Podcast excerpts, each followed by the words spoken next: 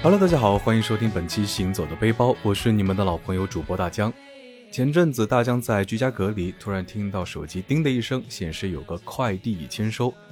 啊，大江拿到箱子一看呢，原来是朋友寄的青岛特产，其中有一样呢是大江特别喜欢的鲅鱼饺子。朋友说到了本地鲅鱼上市的季节，虽然我吃不到现包的手工水饺，但也希望这份冻好的鲅鱼饺子呢，能给我稍微解解馋。啊，谢天谢地，这份快递真的来得太及时了。不仅让我摆脱了吃什么的世纪难题，还能品尝到久违的鲜美滋味。啊，记得第一次吃鲅鱼饺子的时候呢，就是在这位青岛朋友家里。白色的饺子馅儿呢，看起来其貌不扬，但是一吃到嘴里呢，口感鲜香嫩滑，丝毫没有海鱼的腥味。啊，于是大江立马成为了头号粉丝，鲅鱼水饺也成为了大江对青岛的最美的回忆之一。那么本期节目呢，就跟着大江一起走进青岛，领略青岛的动人魅力吧。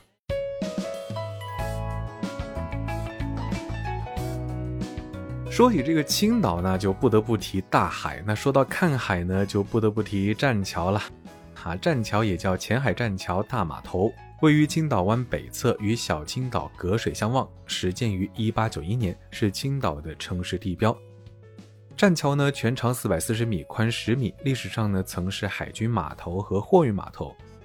栈桥从岸边延伸到海里呢，就像一条长长的彩虹，所以呢，也被誉为长虹远影。在栈桥的尽头呢，有一座双层的八角亭，叫做回澜阁。啊，黄色的琉璃瓦，大红的漆柱，配上蓝绿黄相间的花纹，辉煌大气，具有极强的中国式建筑风格。长虹卧海金风雨，飞阁回澜听晚湖。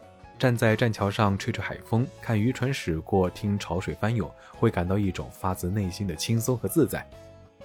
除了栈桥呢，石老人海水浴场呢也非常值得一去。这座浴场呢不仅视野开阔，海水清澈，有着细腻绵长的沙滩。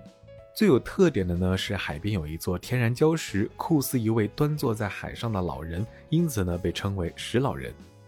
海边呢有一处白色的房子，特别适合拍照。不远处呢，还有悬崖和礁石群，在这里看海天一色，几只海鸥从天空划过，有一种别样的韵味。有些朋友可能对近代历史和军事比较感兴趣啊，那么来青岛呢，就一定不能错过青岛的海军博物馆。海军博物馆呢，位于莱阳路八号，一九八九年的正式向公众开放，是我国唯一一座反映中国海军发展的军事博物馆。海军博物馆分为室内、海上、陆上三大展区。室内展区呢，主要记载了海军诞生和发展的历史，包括一些历史文件、导弹、航母模型等。海上展区呢，则展示了众多的著名舰艇，比如说毛主席乘坐过的长江舰啊，中国第一艘驱逐舰鞍山舰等。陆上展区呢，则陈列了很多的水面舰艇和各式海军装备。啊，比如说第一次海上大阅兵时，周总理乘坐过的二四五号木壳鱼雷快艇，装备海军陆战队和西沙等守岛部队的 T 三四坦克等等。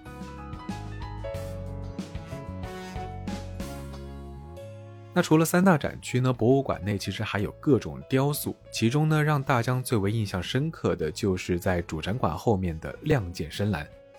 左右两侧的雕塑呢，就像是军舰的侧面，上面呢有着栩栩如生的英雄雕塑，中间呢则是一只倒放在地上的利剑，剑锋呢指向天空，就像军舰上的桅杆。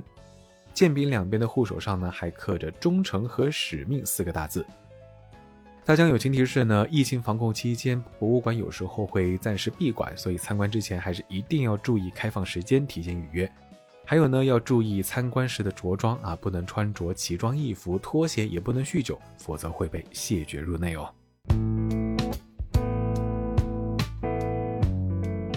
青岛除了一望无际的大海，还有可以登高远眺的崂山。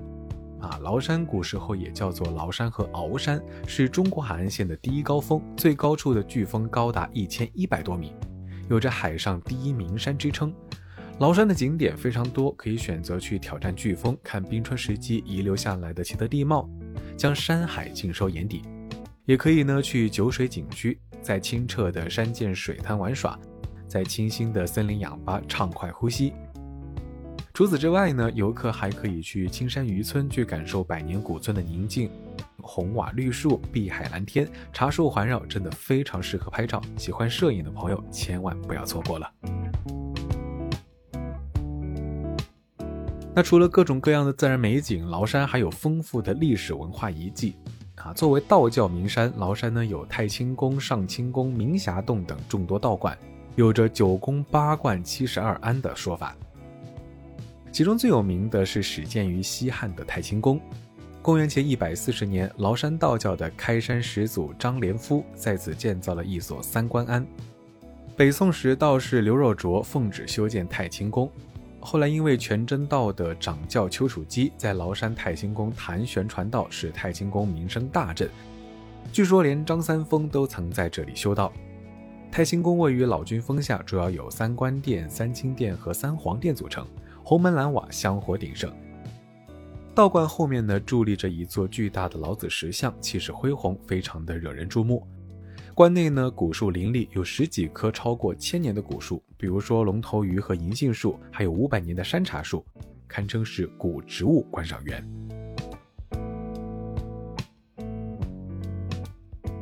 那了解历史的朋友，其实一定知道，一百多年前呢，德国和日本曾经侵占青岛。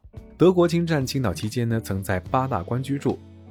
到了民国时期，沈鸿烈担任青岛市长期间呢，划分出近千亩特别规定建筑地，并规定呢建筑密度要在百分之五十以下，且必须采用透空围墙等。八大关呢逐渐汇集了众多异国风情的建筑，所以呢也有着万国建筑博览会之称。这一地区还修筑了大约十条道路，都是以古代军事的关卡命名啊，包括纵向连接香港西路的紫荆关路、宁武关路和韶关路，以及横向交织的武胜关路、嘉峪关路、山海关路，所以呢，俗称八大关。新中国成立后呢，八大关也成为了接待党和国家领导人以及外国元首的重要场所。比如说，山海关路九号，一座红顶白墙的美式小洋楼。刘少奇、周恩来、邓小平等都曾在此下榻，因此呢，八大关也被誉为中国历史文化名街。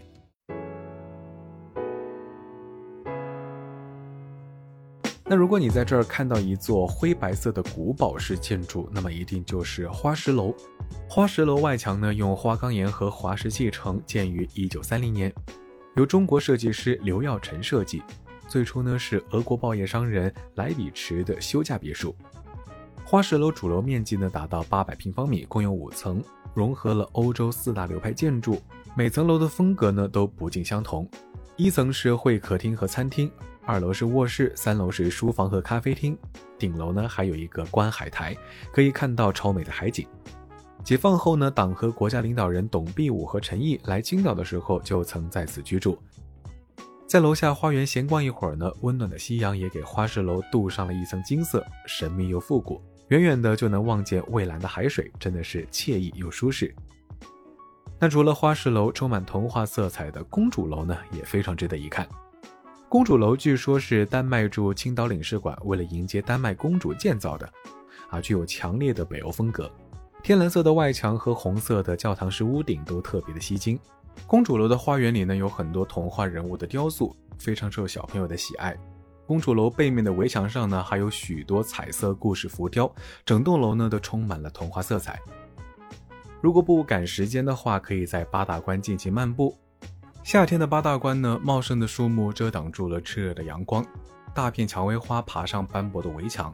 从镂空的围墙外呢，能看到风情万种的独栋建筑，文艺又清新，简直是摄影爱好者的天堂。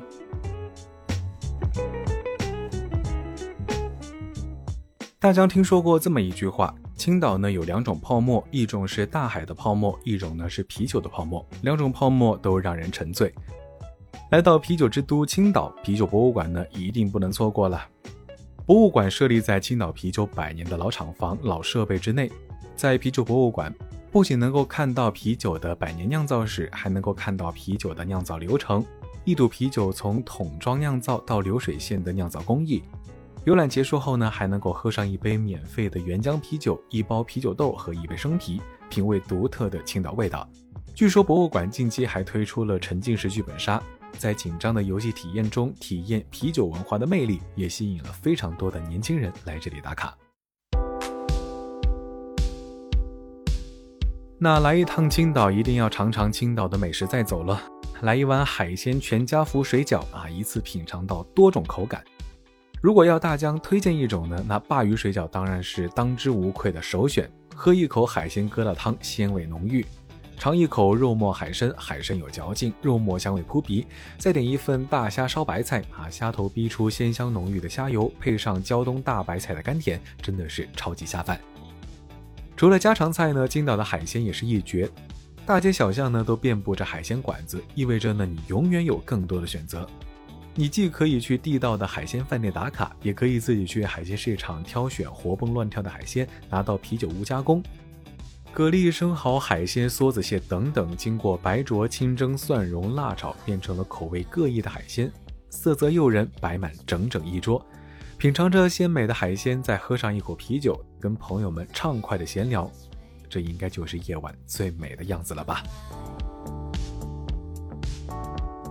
好了，本期节目到这里差不多就要告一段落了，非常感谢您收听本期《行走的背包》，我是你们的老朋友主播大江，大家可以关注我的微博“谦大江”，谦虚的谦，也可以关注我的抖音，搜索“大江浪啊浪”就能够找到了。那青岛叫得上名字的景点呢，真的是数不胜数。如果还有其他的好地方，也非常欢迎你在评论区里面留言推荐。我们下期节目再见喽，拜了个拜。